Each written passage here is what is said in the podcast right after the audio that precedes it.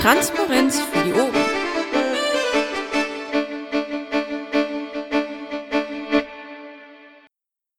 Ja, dann hallo zusammen. Es ist äh, Montag, der 15.09., 20.30 Uhr. Ähm, hier ist der erste Bericht aus Europa. Ich darf äh, zwei Abgeordnete begrüßen. Einmal die Julia Reda, die im Europaparlament für uns sitzt, und einmal den äh, Nico Kern, der im Landtag von NRW für uns sitzt. Hallo, ihr zwei. Ähm, der Bericht aus Europa soll ähm, so eine Art Schnittstelle werden. Einmal im Monat, dachte ich, äh, am besten jeden dritten Montag im Monat treffen wir uns hier ähm, und hören uns kurz an, was die Abgeordneten ähm, die wir so haben, zu europäischen bzw. europapolitischen Themen ähm, so tun. Ähm, zum Ablauf habe ich mir Folgendes gedacht. Jeder Abgeordnete, jede Abgeordnete erzählt äh, kurz ein paar Sätze, was sie so tun. Und dann ähm, gibt es eben die Möglichkeit, Fragen zu stellen. Würde ich mal so sagen. Und äh, ja, ohne weiteres äh, du, würde ich sagen, fang doch einfach mal an. Wäre es mir egal. Ja, Ladies first. Ich glaube, in Brüssel ist im Moment auch äh, wesentlich äh, mehr öffentliche Aufmerksamkeit als gerade in Brüssel. Also deswegen schieß los, Julian.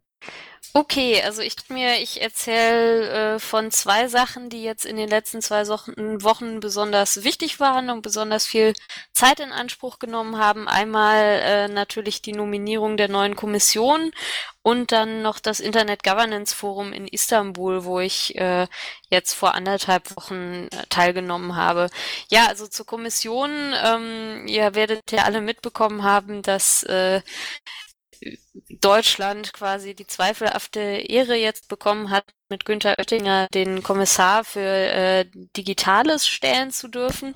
Ähm, das ist natürlich auf der einen Seite ein bisschen ernüchternd, weil er jetzt äh, bisher noch nicht besonders irgendwie durch Netzpolitik aufgefallen ist. Auf der anderen Seite ähm, ist allerdings auch dadurch, dass er jetzt einfach äh, eben der deutsche Kommissar ist, ähm, die Medienaufmerksamkeit äh, rechend höher, was ich dazu zu sagen habe. Und da habe ich relativ ähm, viel zu tun. Ähm, es gibt außerdem auch noch einen zweiten Kommissar, der sich äh, mit dem Bereich Internet beschäftigt. Und zwar hat äh, Jean-Claude Juncker jetzt zum ersten Mal die Kommission wie eine Art Regierung aufgebaut. Das heißt, es gibt ähm, eine kleinere Gruppe von äh, Kommissaren, die mit ihm zusammen so eine Art Regierungskabinett bilden. Und zwar äh, sind das die sieben Vizepräsidentinnen und Vizepräsidenten. Und einer davon ist eben äh, der Zuständige für das, äh, den Bereich Internet und das ist der äh, Abgeordnete Ansip aus Estland. Ähm, ja, Teil meiner Arbeit in der letzten Woche war also vor allen Dingen eben zu recherchieren, ähm, was man von Oettinger und Ansip eben im Bereich äh, Internet und vor allen Dingen eben halt Urheberrechtsreform erwarten kann. Und das sieht erstmal nicht besonders rosig aus. Also der äh, Kommissar Ansip war zum Beispiel im Februar 2012 noch ein entschiedener Verfechter des äh, Abkommens ACTA, ähm, während gleichzeitig eben schon Leute auf der ganzen Welt gegen dieses Abkommen auf die Straße gegangen sind. Ähm, und äh, ja, bei Oettinger, wie gesagt, äh, der ist einfach bisher überhaupt nicht durch das Thema aufgefallen, hat jetzt aber in seinen ersten Stellungnahmen, also so in der ähm, äh, auf der Pressekonferenz nach der Nominierung vor allen Dingen hervorgehoben, dass man deutsche äh, und europäische große Internetunternehmen stärken muss, wie die Telekom und Vodafone und äh, weniger jetzt eben sich auf äh, solche Dinge wie digitale Grundrechte oder die Urheberrechtsreform bezogen. Ähm, was da in den nächsten Wochen jetzt anstehen wird, also diese Kommissare werden befragt von den verschiedenen Ausschüssen des Europäischen Parlaments und äh, im ersten Schritt müssen wir uns jetzt erstmal dafür einsetzen, dass wir im Rechtsausschuss überhaupt ähm, quasi auf der Shortlist der entscheidenden Ausschüsse stehen, die genau diese Kommissare befragen. Ähm, das macht absolut Sinn, weil eben der Rechtsausschuss federführend ist für den Bereich Urheberrecht und da sind dann eben genau diese beiden Kommissare eben die wichtigen. Ähm, wenn das geschafft ist, dann geht es eben darum, die Fragen an Sie zu formulieren und eben auch äh, ja dafür zu sorgen, dass das Thema Urheberrecht da bei den Fragen auch vertreten ist. Das heißt, äh, wir stimmen uns mit den anderen Fraktionen ab, also die ähm, Ausschüsse insgesamt stellen eben, also einigen sich erstmal zusammen auf schriftliche Fragen, die denen gestellt werden. Da haben wir schon ein paar, äh, also ein paar Fragen zum Urheberrecht bei Oettinger zumindest reinbekommen. Und der nächste Schritt wäre dann eben auch zu sehen, ob ich dann eben in den Ausschusssitzungen äh, die Kommissare nochmal direkt mündlich befragen kann. Ähm, ja, das ist das, woran ich im Moment äh, arbeite. Diese Woche bin ich jetzt auch in Straßburg und wir stimmen eine ganze Reihe von äh, Resolutionen ab. Ja, und ähm, in der Woche davor war ich auf dem Internet Governance Forum in Istanbul. Das ist auch ein Thema, was ich bei den Piraten gerne deutlich mehr diskutiert haben wollen würde. Ähm, da geht's um die äh, Problematik, also dass ja bisher die Vergabe von IP-Adressen und ähm, von Domainnamen im Grunde genommen äh, von ja äh, Behörden geregelt wurde, die zumindest äh, per Vertrag ähm, dem amerikanischen der amerikanischen Regierung unterstehen. Und darüber gibt's jetzt eben seit Jahren ähm, Diskussionen, die auch durch die Snowden-Affäre nochmal angefeuert wurden.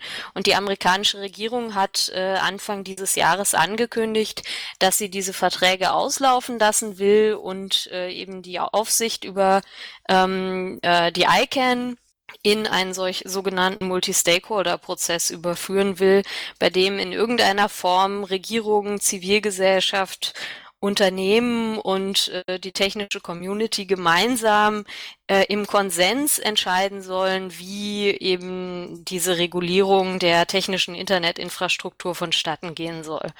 Und ähm, also alle, die schon mal versucht haben, irgendwie innerhalb der Piratenpartei einen Konsens zu finden, können sich vorstellen, dass das wahrscheinlich noch deutlich schwieriger ist, wenn da äh, zum Beispiel so Unternehmen äh, wie irgendwelche Internetprovider oder Google und Facebook mit am Tisch sitzen, ähm, die wahrscheinlich weniger daran interessiert sind, irgendwie einen Konsens zu irgendeinem Thema zu finden, der im Sinne des Allgemeinwohls ist, sondern halt einfach ganz klare Firmeninteressen vertreten, die sie eben versuchen, möglichst weit in so einem Prozess durchzusetzen. Ja, und äh, deshalb ist es halt relativ schwierig, äh, da tatsächlich zu einem Prozess zu kommen, äh, der in der Praxis funktionieren würde und der eben nicht nur Stillstand erzeugt. Und ja, das ist so das zweite große Thema, ähm, das jetzt in den letzten zwei Wochen eben bei mir auf der Tagesordnung stand. Und da würde ich gerne auch ein bisschen mit euch diskutieren, was ihr eben auch von diesem Multi-Stakeholder-Ansatz haltet. Ja, danke Julia soweit. Ähm, ich sehe hier ein paar Fragen im Pad. Ich habe ja so ein Pad mal aufgemacht. Ähm, Moment. Da ist es. Und es sind Fragen zum CETA-Abkommen da. Ähm, und ich habe eine Frage zum EGF. Die Frage ist, wie wollen wir anfangen, Julia? Was ist dir lieber? Ähm, ich weiß nicht, also wollen wir das wirklich so hintereinander machen oder soll äh, Nico erstmal sagen, was bei ihm gerade so auf der Tagesordnung steht? Mir ist das egal. Nee, können wir ruhig der Reihe nach äh, machen. Bleiben wir hier beim, bei dem Thema. Okay, ähm, ja, dann fange ich einfach. Äh, also äh, ich sag kurz was zum IGF ähm, weil ich das gerade erzählt habe und danach können wir gerne was zum ähm, zu CETA sagen. Also äh, die Frage ist, wie durch wen die Zivilgesellschaft da repräsentiert ist. Ähm, das ist eine sehr gute Frage. Also es ist unterschiedlich. Beim Internet Governance Forum funktioniert das so, dass äh, die UNO irgendwie diesem Internet Governance Forum einen Projektstatus gegeben hat und gesagt hat, okay, das wird in den nächsten Jahren ausgerichtet, allerdings gleichzeitig nicht die Finanzierung dafür sichergestellt hat. Ähm, das hat in den letzten Jahren dazu geführt, dass diese Konferenz äh, immer mal wieder so in den Sternen stand, ob sie stattfindet oder nicht, weil sich eben keine Finanzierung gefunden hat.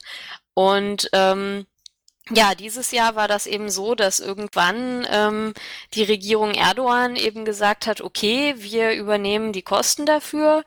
Ähm, allerdings, ja, findet das dann eben in Istanbul statt und es wurde wohl durchaus auch äh, Einfluss darauf genommen, welche Gruppen dort dann sprechen durften und welche nicht. Also ich habe mich in äh, Istanbul mit einigen Oppositionellen getroffen, die auch äh, bei den Gezi-Park-Protesten ähm, aktiv waren. Die haben äh, Workshops eingereicht zum Internet Governance Forum. Also äh, das nennt sich Workshops. Eigentlich sind das äh, Plenardebatten, also so klassische ähm, Podiumsdiskussionen zu bestimmten Themen, die eben ja so in einer Art Call for Papers eben eingereicht werden können und dann von einem mehr oder weniger transparent besetzten Gremium ausgewählt werden.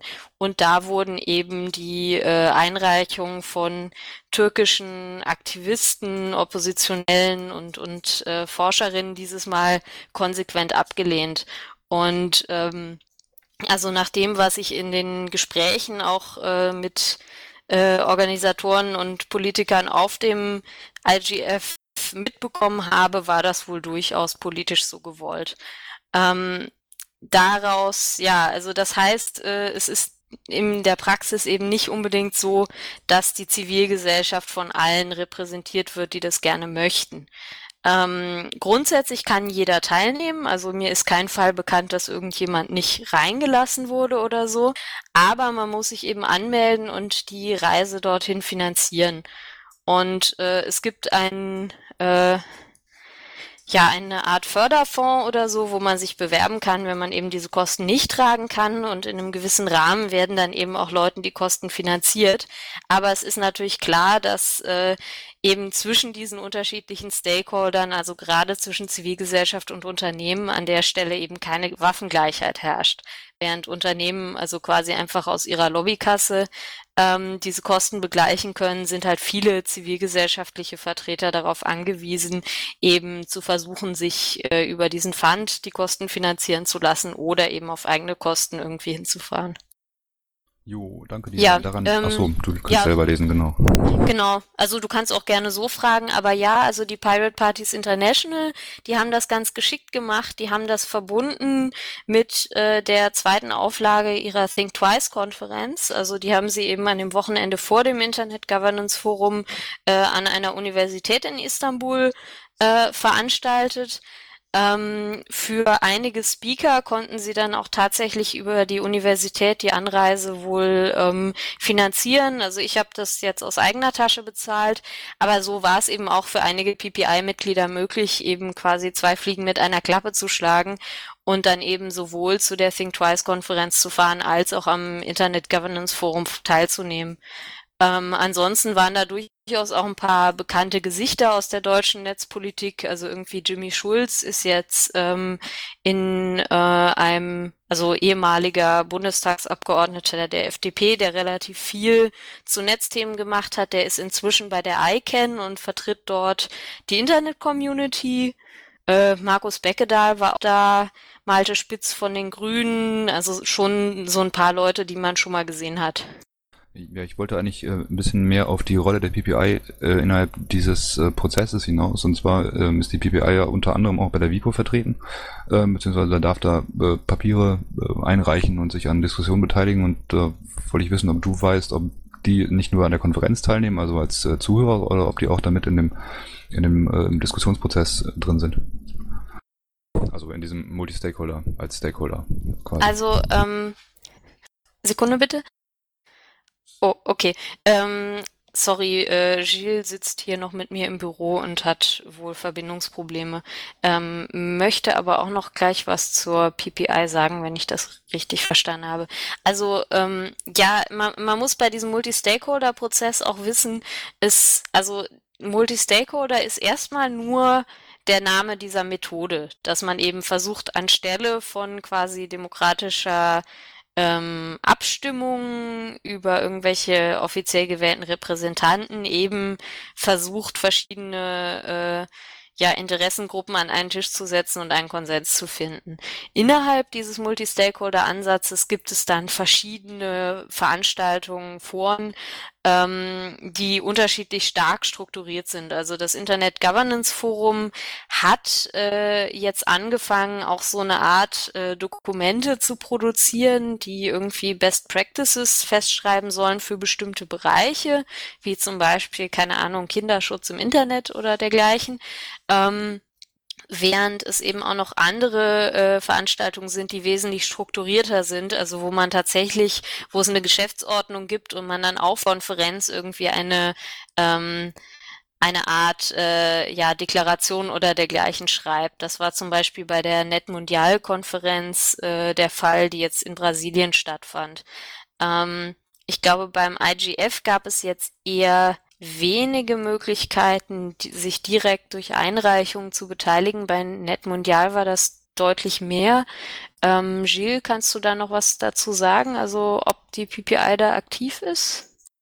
Ähm, also äh, er schüttelt mit dem Kopf. Also mir selbst ist es nicht bekannt, dass die PPI jetzt wirklich Einreichungen geschrieben hat bisher zu solchen Multi-Stakeholder-Konferenzen. Aber wenn sie das machen will, dann würde ich da auf jeden Fall gerne auch meinen Input zugeben. Vielleicht kann ja einer der anderen Anwesenden was dazu sagen, ob äh, da irgendwas getan wird. Nee, also ist mir jedenfalls zumindest bisher nicht bekannt. Also ich weiß auch nur, dass die äh, PPI ähm, äh, beim äh, Weltwirtschaftsforum das gemacht hat und das ist sozusagen auch äh, eine der Ideen äh, der PPI ist und dass die Boards das eigentlich auch so sehen. Also ähm, äh, dass das Ziel ist eben über die PPI die Piraten eben äh, in äh, solchen Gremien zu vertreten. Ähm, ob sie das jetzt äh, beim IGF tatsächlich schon tun in irgendeiner Art und Weise, das kann ich allerdings auch nicht sagen, aber ähm, äh, höchstwahrscheinlich freuen sie sich über Input oder also da solltet ihr auf jeden Fall mal zusammenkommen. Ja, also was sie, wie sie sich auf jeden Fall beteiligt haben, war eben durch Anwesenheit in den äh, Workshops und auch rege Beteiligung an der Diskussion, weil ähm, teilweise da durchaus problematische ähm, Themen auch diskutiert wurden, also zum Beispiel das Thema Netzneutralität. Ähm, da hat sich vor allen Dingen die Wikimedia hervorgetan, dadurch, dass sie ihr Projekt Wikimedia Zero präsentiert hat. Äh, das läuft jetzt schon ein Weilchen. Da geht es eben darum, dass sie ähm, Deals machen mit Internetzugangsprovidern, vor allen Dingen in Entwicklungsländern, ähm, den Inhalt der Wikipedia Leuten mit äh, Mobiltelefonen eben äh, zur Verfügung zu stellen, ohne dass sie einen Zugang zum Internet haben. Also äh, im Prinzip ist das eine Verletzung der Netzneutralität, dass man eben sagt, okay, ähm, die Inhalte der Wikipedia sind inbegriffen in einem normalen Telefonvertrag. Wer Zugriff auf das volle Internet haben will, muss ein Datenpaket dazu kaufen. Und ähm, da, also bei solchen Diskussionen ist es, denke ich, eben wichtig, dass ähm, ja eben nicht nur einzelne Vertreter der Zivilgesellschaft anwesend sind, die vielleicht in dem Punkt gerade auch ein eigenes Interesse daran haben, so ein System eben zu, äh, äh, zu pushen. Also ich könnte mir vorstellen, dass die Wikipedia eben auch als Organisation einen großen Vorteil daraus zieht, wenn dieses äh, Wikimedia Projekt Schule macht, aber äh, im Interesse der, der Allgemeinheit oder eben äh, der, der Netzgemeinde insgesamt ist das halt nicht unbedingt. Also Zivilgesellschaft ist dann eben auch nicht gleich Zivilgesellschaft bei solchen Fragen. Und mir ist auch schon mal untergekommen, dass äh, sich indische Aktivisten darüber beschwert haben, dass ihre Vertreterin äh, der Zivilgesellschaft, die von der indischen Regierung nominiert wurde für eine dieser Konferenzen, tatsächlich eine Lobbyistin von AT&T war. Also Astroturfing ist da auch ein großes Problem. Jo, danke dir, Julia. Ähm, ich würde sagen, wir wechseln jetzt das Thema. Ähm, genau, die, die andere Sache hier mit dem IGF und so, das werden wir vielleicht nochmal in die, in die äh, internationale Koordination reintragen. Der Alios macht sich da bestimmt einen Knoten in die Fernbedienung. Ähm, dann würde ich jetzt gerne zu Fragen zum CETA und TTIP-Abkommen kommen. Und zwar ähm, ist hier die Frage, dass das Bundesministerium für Wirtschaft der Meinung ist, dass CETA ein gemischtes Abkommen ist. Äh, Abstimmung im Bundestag und im Bundesrat. Wer entscheidet das? Ähm, die Aussage von Pressesprecher, ich solle bei der Kommission nachfragen. Also der Fragesteller soll bei der Kommission nachfragen. Mm, genau, also äh, die Streitfrage ist im Grunde genommen, ob CETA äh, Bereiche berührt, die eben nicht in die reine Kompetenz der Europäischen Union fallen. Und ähm, also nach dem, was ich bisher gesehen habe, äh, würde ich dem auf jeden Fall zustimmen, weil ähm, also äh, würde ich dem zustimmen, dass es einer äh, Verabschiedung durch die ähm, nationalen Parlamente bedarf, weil zum Beispiel enthält ja, äh, das ist die aktuelle Version des CETA-Abkommens immer noch die ähm, Regelungen zum Investorenschutz, die auch äh, bei TIP irgendwie heiß in der Diskussion sind. Und ähm, zwar ist es so, dass die Europäische Union ähm, Richtlinien für solche Bereiche wie den Umweltschutz äh, verabschiedet, aber das heißt ja nicht, dass nicht auch äh, nationale Parlamente ähm, ja, Gesetze verabschieden könnten, die eben im Bereich Umweltschutz zum Beispiel höhere Standards setzen als den Mindeststandard, den die EU vorgibt. Und äh, sollte CETA eben über das Instrument des Investorenschutzes ähm, die Möglichkeiten der nationalen Parlamente einschränken, äh, zum Beispiel höhere Verbraucherschutz- oder Umweltschutzstandards zu setzen, dann ist dadurch natürlich die Handlungsfähigkeit auch der Mitgliedstaaten eingeschränkt, ähm, über die Kompetenzen des Euro der Europäischen Union hinaus. Also insofern würde ich auch empfehlen, eben Druck darauf zu machen, dass CETA auch zu einem Votum äh, in den nationalen Parlamenten zugelassen wird. Genau, das ist ein Knackpunkt, definitiv. Ich möchte kurz nachhaken. Die Frage war, wer entscheidet, ob es sich um so ein gemischtes Abkommen handelt? Ach so, ähm, das ist eine ausgezeichnete Frage. Also letzten Endes ähm, würde ich denken, äh, dass das äh, zwischen Kommission und Rat entschieden werden müsste. Aber ähm, also da bin ich mir im Detail auch nicht sicher gerade. Also äh, so auf der materiellen Ebene kann ich äh, nur sagen, dass äh, es eben mir so erscheint, als ob es auch von den nationalen Parlamenten entschieden werden müsste.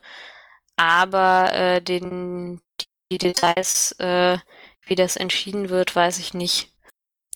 Ähm, noch gefragt nach der deutschen Übersetzung. Ähm, ja, also äh, Abgeordneten haben ja inzwischen Zugriff auf CETA-Text. Ähm, vor allen Dingen die Mitglieder des äh, Ausschusses äh, für, für internationalen Handel. Ähm, ich bin da selber nicht Mitglied, aber da sind einige ähm, deutsche Abgeordnete Mitglied und die haben grundsätzlich das Recht, eben auch in ihrer Landessprache zu arbeiten ähm, und äh, können dann eben die, die Kommission dazu auffordern, eben diese Übersetzung vorzulegen, aber natürlich im, im Rahmen des menschlich Möglichen. Also es handelt sich da halt um 1600 Seiten und äh, wenn man dann eben sagt, möchte die auf Deutsch haben, dann ähm, kann das trotzdem ähm, eine gewisse Zeit dauern. Ähm, ich äh, werde da auf jeden Fall nochmal nachfragen, aber ich äh, vermute, dass äh, die Verzögerung durchaus erheblich ist und dass es wahrscheinlich Sinn macht, wenn man sich für ein bestimmtes Thema interessiert, eben im Zweifelsfall auch in Arbeitsgruppen zusammenzutun und äh, eben auf Basis der, der englischen Fassung erstmal zu versuchen, die wichtigsten Punkte zu identifizieren. Ähm, also in dem Kapitel zum, zum Thema Urheberrecht und verwandte Rechte gibt es durchaus einige Dinge, ähm, die ziemlich problematisch sind. Äh, ich hatte das schon mal kommentiert für Netzpolitik, als sie den Leak äh, von CETA äh, ähm, veröffentlicht hatten. Ich weiß nicht, ob ich da jetzt nochmal im Detail drauf eingehen soll. Das würde wahrscheinlich ein bisschen länger. Ähm, können wir vielleicht nochmal drüber reden, aber ansonsten würde ich auch noch die anderen Fragen äh, beantworten, die da noch stehen. Genau, würde ich auch sagen. Ähm, ist jetzt gleich 9 Uhr schon. Ähm, machen wir weiter mit der äh, TTIP-Frage. Und zwar ja, ich würde, ich würde vielleicht gerne noch was zu der Frage E-Mail-Anfragen äh, sagen, weil äh, das ist mir schon auch wichtig. Äh, ja, okay, ja selbstverständlich antworte ich auf E-Mail-Anfragen. Ähm, das Problem ist aktuell, äh, dass wir viel, viel mehr E-Mail-Anfragen bekommen, als wir äh, Menschen möglich beantworten können in einer akzeptablen Zeit. Ähm, wir sind da im Moment, also mein Team, das äh, sind eben in, in Brüssel Gilles Bordelais, Anne-Catherine Laurin und äh, Christopher Clay. Zwei von denen sind jetzt auch gerade anwesend und hören mit und können da sicherlich auch irgendwie aus dem Alltag äh, noch was erzählen. Ähm, wir stemmen eben zu dritt äh, noch mit äh, Praktikantinnen ähm, die Arbeit äh, von den drei Ausschüssen, in denen ich drin bin, die Öffentlichkeitsarbeit und irgendwie die um die 100 Mails am Tag, die wir kriegen. Und äh, ich kann einfach nur um ein bisschen Geduld äh, bitten. Wir versuchen die Sachen teils nach Dringlichkeit, teils einfach nach denen, die am längsten schon liegen, nach und nach abzuarbeiten. Äh, aber es dauert grundsätzlich ein bisschen und äh, wenn man eine schnelle Antwort haben will, äh, noch als Tipp lieber an meine Arbeitsadresse schreiben als an eine private Adresse von mir, weil die bearbeite ich dann eben nicht alleine, sondern habe noch Unterstützung von meinem Team. Gut. Dann hoffe ich, ist das damit beantwortet. Ähm, kommen wir zur Frage zu TTIP. Zur TTIP-Dokumenteneinsicht durch die Maps. Wie ist das hackbar? Gibt es da Pläne in der Fraktion Gruppe? Gibt es vielleicht unter den Maps jemanden mit außergewöhnlichen Textmemorisierungsfähigkeiten? Gibt es über den Gehirnschutz? Ähm, Bitte? Also ich glaube, sinnvoller als es zu hacken, ist zu versuchen, es tatsächlich rechtlich anzugreifen. Ähm, es gab vor kurzem ein ziemlich interessantes äh, Urteil des Europäischen Gerichtshofs. Da ging es um Dokumente von äh, dem SWIFT-Abkommen. Und wir prüfen zum Beispiel in der Fraktion, ob es eben möglich ist, äh, diese äh, dieses Gerichtsurteil als äh, Präzedenzfall zu nehmen, um sich eben auch die vollen Zugriffsrechte auf äh, die TTIP-Dokumente einzuklagen. Ähm, gleichzeitig ähm, ist, denke ich, das Sinnvollste, wirklich auch weiterhin öffentlichen Druck zu machen. Es gibt äh, am 11. Oktober einen internationalen Aktionstag gegen TTIP. Da werde ich auch in Mainz und Frankfurt, glaube ich, auf Demonstrationen sprechen. Ähm, es ist einfach unglaublich wichtig, dass an diesem 11. Oktober viele Leute in ganz Europa auf die Straßen gehen, weil ähm, es gab schon öffentliche äh, Lippenbekenntnisse auch von Juncker, dass die Transparenz bei TTIP erhöht werden soll. Ähm, Genauso kann man da eben auch die äh, neue Handelskommissarin Malmström unter Druck setzen, die durchaus in der Vergangenheit irgendwie am Thema Transparenz schon gearbeitet hat. Und die muss dann jetzt eben unter Beweis stellen, dass äh, Transparenz eben nicht nur wichtig ist, wenn es um äh, andere Leute geht, sondern dass sie das eben in ihrer Arbeit als Kommissarin dann auch vorantreibt. Ähm, in den Veranstaltungen zu TTIP, in denen ich bisher war, haben bisher vor allen Dingen auch die Vertreter der amerikanischen Seite gesagt, äh, dass eben Verhandlungen, äh, also öffentliche Verhandlungen mit einem öffentlichen Vertragstext völlig unmöglich seien. Also das heißt, da muss, glaube ich, auch auf der amerikanischen Seite Überzeugungsarbeit geleistet werden. Ähm, ja, wenn äh, irgendwie die Möglichkeit besteht, dann wird es sicherlich äh, auch schnellstmöglich zu einem Leak kommen, weil ähm, ich denke, es so viele Abgeordnete gibt, denen klar ist, äh, dass diese Dokumente an die Öffentlichkeit gehören, dass äh, wenn sie eben die Möglichkeit dazu haben, sie sicherlich auch dazu beitragen werden, dass sie den Weg an die Öffentlichkeit finden. Ist eine Nachfrage dazu? Offenbar nicht. Dann äh, kurzer Nachtrag von mir. Ich habe gerade ein schönes, äh, eine Stellungnahme der äh, Rechts- und Wirtschaftsfakultät Fakultät der äh, Universität Erlangen-Nürnberg gefunden zur Frage, ob das geplante Freiheitsabkommen zwischen der EU und Peru-Kolumbien als sogenanntes gemischtes Abkommen abgeschlossen, abgeschlossen werden muss. Ähm, den Link habe ich ins Pad gestellt. Äh, das dürfte analog auch für ähm, andere ähm, internationale Handelsabkommen gelten. Dann haben wir noch eine letzte Frage zu Julia, und zwar, äh, wärst du bereit, mit einem thematisch versierten Kollegen aus deiner Fraktion zum Barcamp der AG Energiepolitik zu kommen? Ähm, das ist eine gute Frage. Also ähm, ich schaue gerade in meinem Kalender und November ist noch ein bisschen schwer zu planen. Also ich ähm, könnte das durchaus versuchen. Also ich habe aktuell an diesem Wochenende noch keinen Termin, außer dass es halt mein Geburtstag ist, den ich schon länger nicht irgendwie gefeiert habe. Letztes Jahr war da, glaube ich, Bundesparteitag. Ähm, also ich könnte versuchen, das, äh, also ich könnte das versuchen. Ich muss allerdings halt auch dazu sagen, dass ich nicht im Energieausschuss sitze und dass man sich halt überlegen muss, ob es sinnvoll ist. Also, weil ich meine, ich arbeite halt äh, äh, schwerpunktmäßig in meinen Ausschüssen nicht am Thema Energie. Und ähm, es gibt, glaube ich, Datenpartei auf äh, Landesebene und auf kommunaler Ebene so viele Leute, die sich wirklich auf Thema spezialisieren. Und äh, die Frage wäre dann eben, ähm, ja, also in, inwieweit wirklich äh, jetzt der große Vorteil da ist, wenn, wenn ich damit, also ich kann natürlich Kollegen mitbringen, aber das sind dann natürlich Grüne oder Mitglieder der ÖDP oder der Europäischen Freien Allianz. Und ähm, ja, das, also das müsst ihr äh, halt auch äh, einschätzen. Allerdings äh, wäre dann halt die Frage, also was meine Rolle da ist, ob es wirklich darum geht, die jetzt einfach zu begleiten, damit die kommen, oder ob ich zu dem Thema wirklich sinnvoll was beitragen kann. Und äh, also es fällt mir beim Thema Energiepolitik zumindest ein bisschen schwer. Wenn ich darf, würde ich das gerne kurz erläutern. Also Michael Berndt, ich bin Themenbeauftragter und Koordinator der AG Energiepolitik. Und zwar ist das ein Barcamp, äh, in dem es schwerpunktmäßig um politische Arbeit geht. Wir decken bisher die ähm, Bundes-, Landes- und kommunale Ebene ab. Und es wäre natürlich wunderschön, wenn wir uns auch über die europäische Ebene unterhalten könnten oder dir zumindest dann auch Dinge mitgeben könnten, weil äh, Energiepolitik ist natürlich auch eine europäische Politik könnte. Äh, wer da vielleicht ganz gut geeignet für wäre, ist der Christian Bulumak. Der ist äh, rumänischer Pirat und auch im Vorstand der PPU und der arbeitet in der äh, Grünen EVA-Fraktion als Policy Advisor in zumindest im richtigen Ausschuss, nämlich im Ausschuss für Industrie, Wissenschaft, äh, äh, Technik und Energie. Ähm, den könnte ich gerne mal fragen, ob der Zeit und Lust hätte zu kommen. Der spricht wenig Deutsch, aber ansonsten äh, Englisch, Französisch, Rumänisch und äh, noch einige andere Sprachen. Also das wäre vielleicht eine Möglichkeit, auch da einen inhaltlichen Austausch äh, zu finden. Der macht auch nicht Energiepolitik, sondern ähm, also schwerpunktmäßig äh, Telekommunikation und Raumfahrt.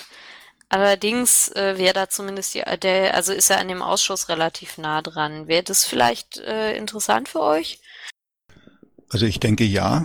Und er bräuchte natürlich auch nicht beide Tage da zu sein. Wir würden uns vom Ablauf her dann auf ihn einrichten. Ähm, und ich denke, wir können dann einiges mitgeben. Uns wäre halt wichtig, dass auch die europäische Sichtweise mit behandelt wird. Ja, okay, cool. Dann würde ich ihn mal fragen, ob er das äh, einrichten könnte. Und also ob ich da mitkommen kann, muss ich halt wirklich schauen, äh, also ob ich das äh, schaffe. Wo, äh, in Kassel findet das statt, ja. Das ja, an der Jugendherberge. Und ich habe ja schon in den Chat geschrieben, wir feiern dann auch mit dir. okay, also es ist zumindest nicht so super weit weg. Aber ähm, also ich würde es versuchen, allerdings kann ich halt nicht versprechen, dass äh, bis dahin mein Terminkalender so überschaubar bleibt. Aber äh, ich äh, melde mich auf jeden Fall dann nochmal per Mail bei euch wegen dem Termin, auch wenn ich mit Christian geredet habe. Jo, danke. Gut, wunderbar. Ähm, dann danke ich erstmal der Julia und auch den Fragestellern dafür und wir gehen weiter zum äh, Nico Kern nach NRW. Nico, was gibt's Neues bei dir? Ja, schönen Dank, schönen Dank für die Einladung. Ähm, bin gerne bereit, hier äh, unsere Arbeit aus Düsseldorfer Landtag ähm, zu berichten. Ähm, wir hatten am 5. September den italienischen Gesandten bei uns im Ausschuss, Giovanni Puglise, hat äh, folgenden Hintergrund. Wir machen das regelmäßig, immer zum Beginn dem, äh, der Ratspräsidentschaft, die alle sechs Monate wechselt, ähm, laden wir die aktuelle Ratspräsidentschaft zu uns in den Ausschuss ein, um die Ziele uns vorstellen zu lassen. Ähm, wir hatten also auch schon den litauischen Kollegen da, die griechischen Kollegen, den irischen Kollegen und so weiter. Und jetzt war ist Italien an der Reihe mit der Ratspräsidentschaft. Und da war, äh, wie gesagt, der Gesandte Puglise da, nicht der Botschafter, der ist vor ein paar Wochen in Rente gegangen und da gibt es noch keinen offiziellen Vertreter. Äh, deswegen äh, ist hier äh, der Gesandte eingesprungen aus Berlin und ähm, hat die Sicht Italiens dargestellt, da er jetzt nicht offiziell im Amt war, war so ein bisschen ähm, ja, gehandicapt, aber gut. Ähm, er hat äh, erstaunlicherweise, das hat sein Vortrag, sein Vortrag hat sich deutlich unterschieden von den seiner Vorgänger. Er ist sehr viel auf Außenpolitik eingegangen. Hat natürlich auch ähm, den Hintergrund, dass ähm, Italien mit der Frau Federica Mogherini äh, jetzt wohl die Außenbeauftragte der EU stellen darf. Da hat er dann auch äh, fröhlich drauf, drauf hingewiesen. Also das hat man schon angesehen, dass sich die Italiener da scheinbar sehr drüber gefreut haben. Und er ist dann auch sehr viel auf äh, Außenpolitik äh, eingegangen, was bislang halt unüblich ist, weil die Ziele der Ratspräsidentschaft sich ja in der Regel oder normalerweise auf, äh, ich sag's mal, innenpolitische Themen ähm, beziehen was man da so an Verordnungen durchbringen will und und und. Und der ist aber sehr detailliert, äh, ausführlich auf ähm, die Ukraine eingegangen, hat da im Grunde genommen den Sanktions Weg, den die EU dort beschreitet, äh, gestützt und ja auch indirekt durchaus da auch härtere, äh, dass man da auch äh, hart gegen, gegen Russland sein müsse.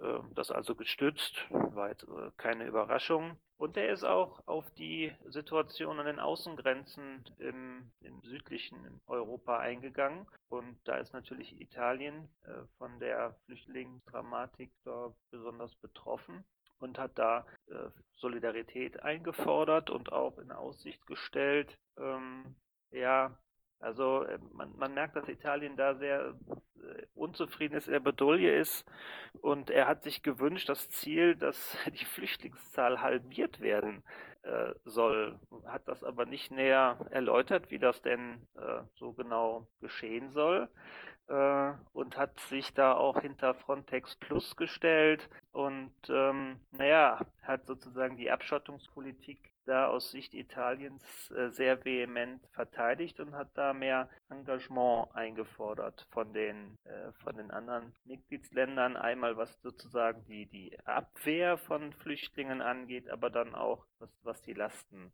angeht. So, das war ähm, das war im, im, Ausschuss jetzt am 5. September. Wir werden in einer unserer nächsten Ausschusssitzungen äh, werden wir Frau äh, O'Reilly bzw. einen Stellvertreter von ihr äh, begrüßen dürfen. Das ist die EU-Ombudsfrau, Bürgerbeauftragte, äh, die sich mit Beschwerden über die EU-Institutionen äh, befassen darf. Äh, jeder EU-Bürger hat das Recht, wenn er meint, er sei von einer EU-Behörde falsch behandelt worden, kann er sich bei ihrem Büro beschweren. Und da wollen wir uns mal anhören, wie jetzt so die Erfahrungen von der Frau O'Reilly sind. Sie ist jetzt ungefähr ein Jahr im Amt und möchte jetzt gerne ähm, jetzt mit der neuen Legislaturperiode bestätigt werden.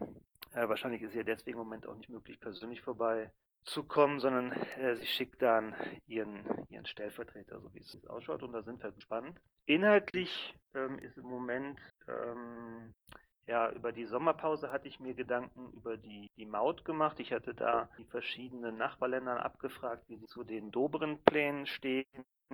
Ähm, alle bekommen. Ähm, vielleicht äh, meldet sich das ein oder andere Mitgliedsland noch, aber von, ähm, von den Dänen und von den Tschechen habe ich eine, eine, Rückmeldung bekommen, die das, äh, ja, äh, das ist natürlich alles sehr diplomatisch formuliert, aber wo man doch, äh, vor allem bei den Tschechen, die sind da ähm, ja auch schon mal für das ein oder andere kräftige Wort bekannt, ähm, ja, die das doch recht deutlich zum Ausdruck gebracht haben, dass sie da nicht viel von halten und dass sie den Prozess ähm, aufmerksam begleiten werden, was dann heißt, dass, ja, da äh, nichts Gutes erwarten, im Grunde genommen und da ablehnend gegenüberstehen. Wir hatten dann auch hier im Letztplenum eine äh, Debatte über die Maut, weil ja die NRW, gerade die NRW-CDU es war, der sich den Dobrindt-Plänen da entgegengestellt ähm, hatte. So, ähm, selbst haben wir jetzt äh, im letzten Plenum einen Antrag eingebracht, der ein, äh, der die, der fordert, dass, dass es keine Denkverbote bei der europäischen Arbeitslosenversicherung äh, geben darf. Der Antrag hat das Ziel, ähm, erstmal eine Debatte zu entfachen von Deutschland aus. Hintergrund ist, dass der scheidende Arbeitskommissar Andro äh, über den Sommer eben dieses Thema angestoßen hatte, dass es doch eine europäische Arbeitslosenversicherung geben soll. Und der hatte auch die üblichen Fürsprecher, ich sag mal, da ist ja Frankreich äh, äh immer im Verdacht, dass es da gerne Transferzahlungen äh, sehen wollte.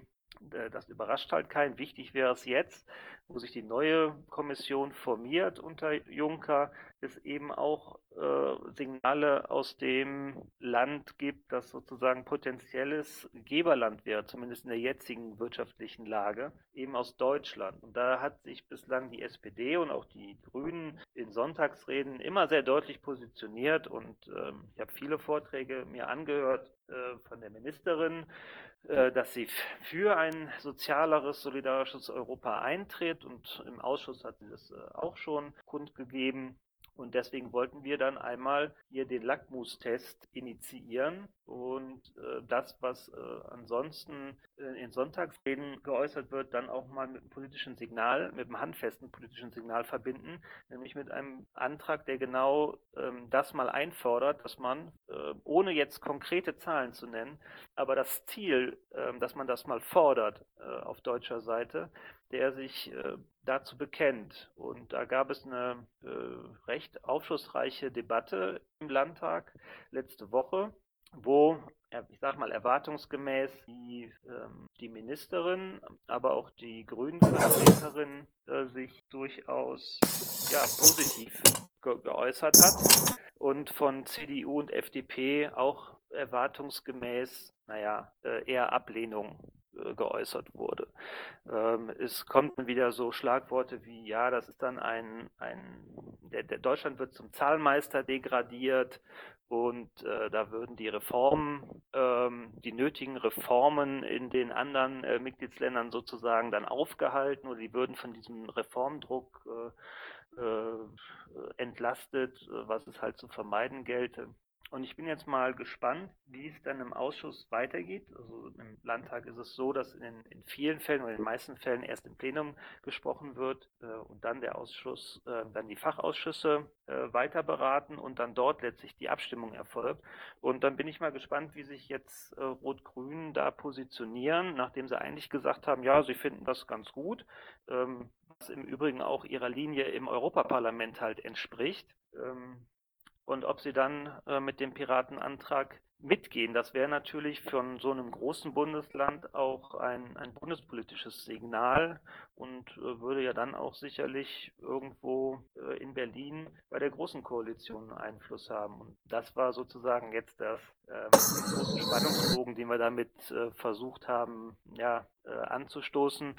Ähm, ich hoffe, ja, oder ich, ich, wer den Antrag gelesen hat, der sollte ihn auf keinen Fall so verstehen, dass das jetzt äh, irgendwie einen inhaltlichen Umschwenk gegeben hat bei den Piraten in NRW. Ähm, das Ziel bleibt natürlich äh, das bedingungslose Grundeinkommen. Äh, das ist aber äh, zur jetzigen Zeit halt absolut illusorisch und hat null Chance auf Verwirklichung. Und im Hinblick darauf, sage ich mal, jetzt kurzfristig etwas gegen die Krise in Europa zu tun und gegen die Jugendarbeitslosigkeit und die sozialen Folgen, die es halt in vielen europäischen Ländern gibt, um da jetzt etwas zu erreichen, war sozusagen unter realpolitischen Gesichtspunkten jetzt gefordert, hier im gegebenen Handlungsspielraum etwas zu initiieren und äh, da ist realistischerweise nur der Ruf nach einer Arbeitslosenversicherung konsensfähig oder dis überhaupt diskutierbar. Ob es konsensfähig ist, wage ich noch zu bezweifeln, aber es ist zumindest diskutierbar und wir werden im weiteren Verlauf der Diskussion dann sicherlich auch äh, unsere Vorstellungen kundtun, äh, die in Richtung eines bedingungslosen Grundeinkommens gehen. Ja, ich denke, jetzt habe ich lang genug geredet und jetzt bestimmt noch Fragen. Jo, danke Nico. Ähm, ich sehe jetzt keine Fragen, also zwei Fragen im Pad, die habe ich selbst reingeschrieben. Ich, wenn ihr jetzt direkt noch äh, Fragen zum Beispiel zu seinem Antrag habt, der unter anderem auch auf äh, piratenpartei.de mittlerweile nachlesbar ist, ähm, dann raus damit. Ähm, also weniger eine Frage, aber ähm, also ich finde das auf jeden Fall super, dass ihr das anstoßt und ähm, mich würde auch sehr interessieren, wie sich dann die Grünen da weiterhin im Ausschuss verhalten, weil ähm, äh, ja, es ist immer klar, dass äh, die äh, Grünen auf Europaebene sowas eben auch äh, mittragen und das würde mich dann eben interessieren, inwieweit das äh, dann auch auf Landesebene weiter äh, unterstützt wird. Also wenn ich da auch irgendwie von Parlamentsseite noch irgendwie was machen oder was in Erfahrung bringen kann, dann mache ich das immer gerne. Ähm, vielleicht auch noch ganz kurz äh, zu eurem Austausch zur Flüchtlingspolitik äh, mit Italien. Ähm, ich finde das ganz interessant, dass Sie sagen, Sie wollen irgendwie die Flüchtlingszahl reduzieren. Ich glaube, das ist im Moment äh, ziemlich unrealistisch, aber es würde natürlich äh, Italien möglicherweise ähm, entgegenkommen, weil die eben im Moment ähm, dabei sind, ihr zwar militärisches, aber trotzdem relativ erfolgreiches äh, Seenotrettungsprogramm Mare Nostrum äh, einzustellen. Und ähm, also ich könnte mir vorstellen, dass äh, die, die Kommentare von seitens der italienischen Ratspräsidentschaft auch damit was zu tun haben. Also ich weiß nicht, ob sie da direkt nochmal auf Mare Nostrum eingegangen sind. Ähm, hallo? Ja, hallo Nico, wir hören dich. Ah, super. Ja, sorry, ich bin gerade rausgeflogen. Ich, ich weiß nicht, äh, konnte man mein Ende noch hören oder bin ich schon vorher rausgeflogen? Nee, nee, wir haben dich ruhig gehört. Äh, nur die Julia hat was erzählt. Hast du das mitbekommen? Äh, nee, sorry, nur dass er sich auch irgendwie äh, mit äh, einsetzen will, aber äh, bitte nochmal wiederholen, das war jetzt nur ein Ja, also Moment. Ich würde mich auf jeden Fall freuen, wenn du mich äh, auf dem Laufenden hältst über äh, die Positionierung der Grünen im Landtag zum Thema Arbeitslosenversicherung, also ob sie da weiter so positiv bleiben in den Ausschüssen. Und ähm, dann habe ich halt noch gesagt zum äh, zu dem Austausch mit der Europä äh, italienischen Ratspräsidentschaft, äh, dass man da eben auch dazu sein äh, wissen muss, dass die also bei Thema Flüchtlingspolitik eben die ähm, Italiener auch gerade dabei sind, ihr Programm Mare Nostrum einzustellen, das äh, zwar äh, ja militärisch finanziert ist und so ein bisschen problematisch ist, aber durchaus äh, zur Seenotrettung von vielen Flüchtlingen beigetragen hat. Ja, genau. Er hat das auch so ein bisschen warnend äh, vorgetragen und gesagt, ja, wenn die italienischen Schiffe dann keine Flüchtlinge, Flüchtlinge mehr aufnehmen, äh, dann äh, wird es eine weitere Dramatisierung der, der Lage geben. Wir hatten dann aber keine Gelegenheit, weil der, die, die Diskussionszeit ist äh, sehr beschränkt gewesen, das nochmal zu, weiter zu erörtern. Aber das sind Entwicklungen, die machen einen jetzt nicht besonders froh. Ja, und ich glaube, Gilles hatte noch was äh, zu dem Thema Ombudsmann, Bürgerbeauftragte zu erzählen. Ja, ganz kurz. Äh, Nico, noch eine Nachfrage. Hat er denn gesagt, also er sagt, er möchte die äh, Flüchtlingszahlen reduzieren. Ähm, meint er damit die Flüchtlinge, die ankommen in Europa oder meint er die Flüchtlinge, die losfahren in Afrika? Und wenn er das Letztere meinte, wie hat er sich das vorgestellt oder wie stellt er sich das vor? Naja, das hat er eben so klar nicht gesagt. Er hat einfach gesagt, er möchte gerne, dass die Zahl der Flüchtlinge sich halbiert. Da äh, kann man jetzt ja nicht per se gegen sein, ne? aber die Frage ist immer, wie das dann genau ähm, um, umgesetzt äh, wird. Und die, deswegen ist seine Frage durchaus berechtigt, ich kann sie aber nicht äh, beantworten. Okay, danke. Ja, Gilles, möchtest du das zum Ombudsmann sagen oder zur Frau? Ja, gerne. Hört man mich? Yep. War das ein Ja? Ja, das war ein Ja, aber recht leise. Du könntest gerne etwas lauter, wenn es geht. Okay, ich probier's. Folgendes, ähm, es ist definitiv keine Ombudsfrau, das ist gern verwechselt. Also Ombudsmann ist ein Titel, das ist importiert aus dem Schwedischen, ich weiß nicht mehr, vergessen. Auf jeden Fall ist es, äh, auch wenn es eine Frau ist, ist es ein Ombudsmann. Ähm, so viel dazu. Nee, was ich sagen wollte ist, dass ähm, ich ja thematisch die, ähm, also, ähm, die Arbeit im PETI-Ausschuss begleite und dass der PETI-Ausschuss nicht nur Petitionen macht, sondern sich allgemein als das Beteiligungsausschuss versteht. Ähm, wo, was bedeutet, dass sie sich auch mit der Europäischen Bürgerinitiative beschäftigen und auch mit der Wahl des Ombudsmanns. Und ähm, das, deswegen wird im, werden im Ausschuss zwei Sachen äh, auf uns zukommen, die interessant sind für Piraten, denke ich. Ähm, es wird eine Studie ähm, zur Europäischen Bürgerinitiative kommen. Ähm, und neben der Wahl des Ombudsmanns wird auch noch ein Bericht äh, von Frau O'Reilly eben kommen ähm, zu Frontex. Und ich denke, das ist für alle interessant. Das ist am 24. September. Ähm, ja, was wollte ich noch sagen? Genau, und äh, sonst politisch gesehen, wir, also es, es sieht so aus, als würden wir dann in der, innerhalb der Gruppen, äh, der Grünen Gruppe ähm, für die Wiederwahl von äh, Mrs. O'Reilly plädieren, weil sie politisch gesehen für uns die, eine gute Wahl ist. Jo, danke dir für die Info. Dann hätte ich trotzdem noch eine Nachfrage. Und zwar, ähm, was sind denn so die Möglichkeiten des Ombudsmanns, die ja eine Frau ist? Also, ähm, man kann sich da beschweren und dann? Jill, Nico, einer von beiden? Julia? Ja, das ist ähm, nicht, das ist so wie bei der europäischen, also wie bei der Europäischen Bürgerinitiative. Die Kommission kann dann äh, handeln oder auch nicht. Hm, okay, also Also im Zweifel kann sie das in, in ihrem Bericht aufnehmen und dann über das äh, Parlament äh, nochmal versuchen, Druck aufzunehmen. Also, soweit ich es weiß, hat sie jetzt nicht so eine, ähm, in, ist sie nicht so eine Instanz wie die, ähm, wie in Deutschland, wenn du ein Widerspruchsverfahren oder so durchführst, dass es da so eine Overrule-Möglichkeit äh, gibt. Also ich kann versuchen nochmal zu sprechen. Ich bin gerade unterwegs, hört man mich? Ja, man hört dich. Okay, also in der Tat, es ähm, geht nicht darum, es ist kein Schiedsgericht. Es fällt nicht eine, eine Entscheidung, ähm, sondern es wird nachgebohrt, es werden Berichte angefertigt Ähm, es werden Leute zusammengebracht, also es ist viel mehr über Dialog als jetzt, ähm, ja, wie man sich so mit, mit einem Gericht oder Schiedsgericht vorstellt. Ähm, es werden ähm, zum Beispiel auch äh, Informassen freigesetzt, ähm, geholfen, also wenn ein Bürger eine Anfrage gestellt hat, der nicht gefruchtet hat, dann kann der Ombudsmann das nochmal ähm, nachbohren und ähm, entsprechend darüber berichten, dass eben kein Erfolg hat, das Monier, solche Sachen. Da, das ist ähm, das, was passiert.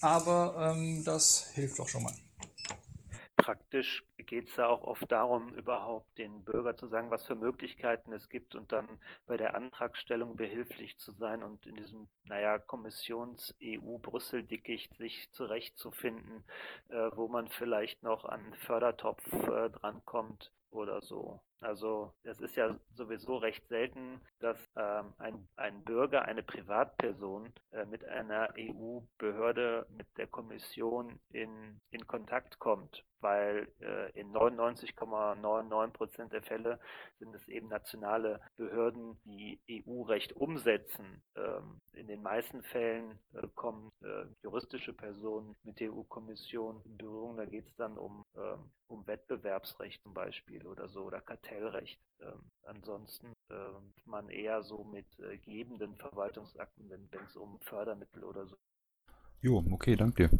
Ähm, dann habe ich doch eine Frage zu dem Italiener. Ähm, der hat ja sich zur NATO bzw. OSZE und äh, ähm, ja möglicherweise einer gemeinsamen europäischen äh, Außen- und Sicherheitspolitik äh, verhalten. Hat er ist er da irgendwie darauf, darauf eingegangen oder ähm, hat er nur generell so die ähm, die Position der EU äh, Re-Sanktionen gut geheißen?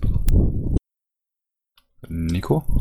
Ja, sorry, ich bin gerade wieder rausgeflogen. Mein, äh, mein mobiles Mumble ähm, hat irgendwie, glaube ich, ein Problem mit der Gesamtteilnehmerzahl hier. Der dicke Engel ist irgendwie ziemlich voll und ab und zu fliege ich raus. Deswegen habe ich jetzt äh, das letzte wieder nicht mitbekommen.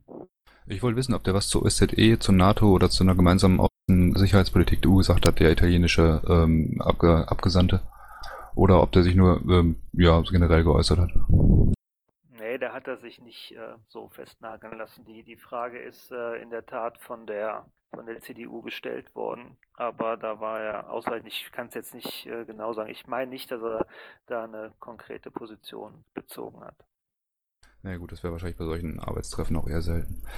Äh, bei solchen repräsentativen Treffen so rum. Ähm, Gibt es noch weitere Fragen an den Nico? Anmerkungen? Anregungen? etwas, das ihr mir mit, mit auf den Weg geben möchtet. Gut, gibt es noch was, was der Nico uns sagen möchte?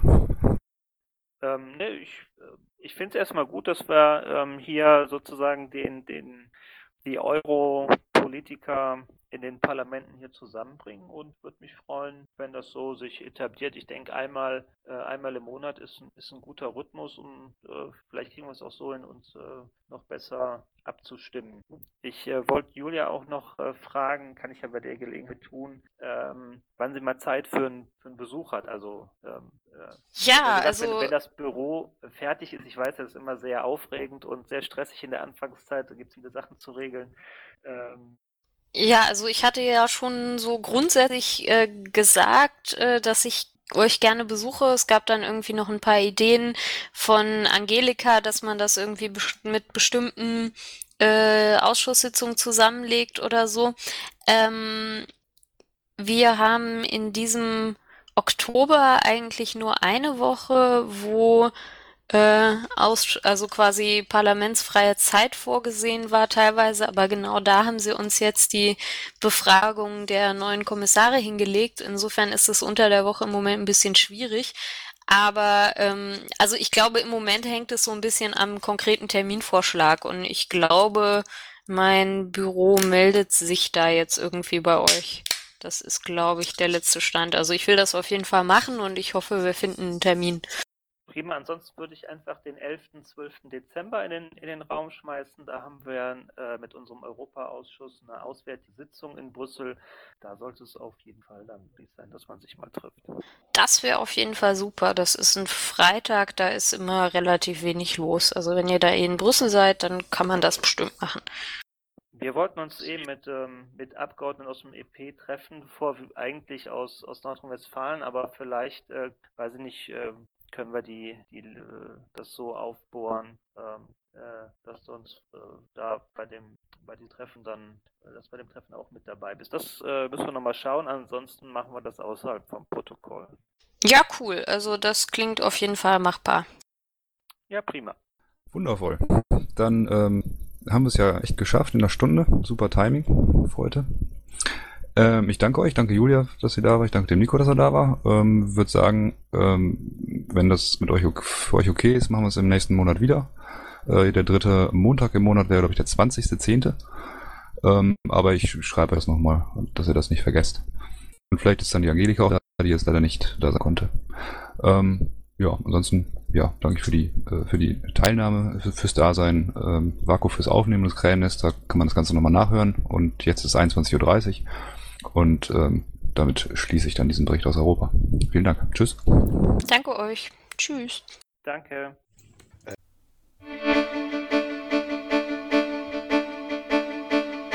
Intro und Outro Musik von Matthias Westner. East meets West unter Creative Commons.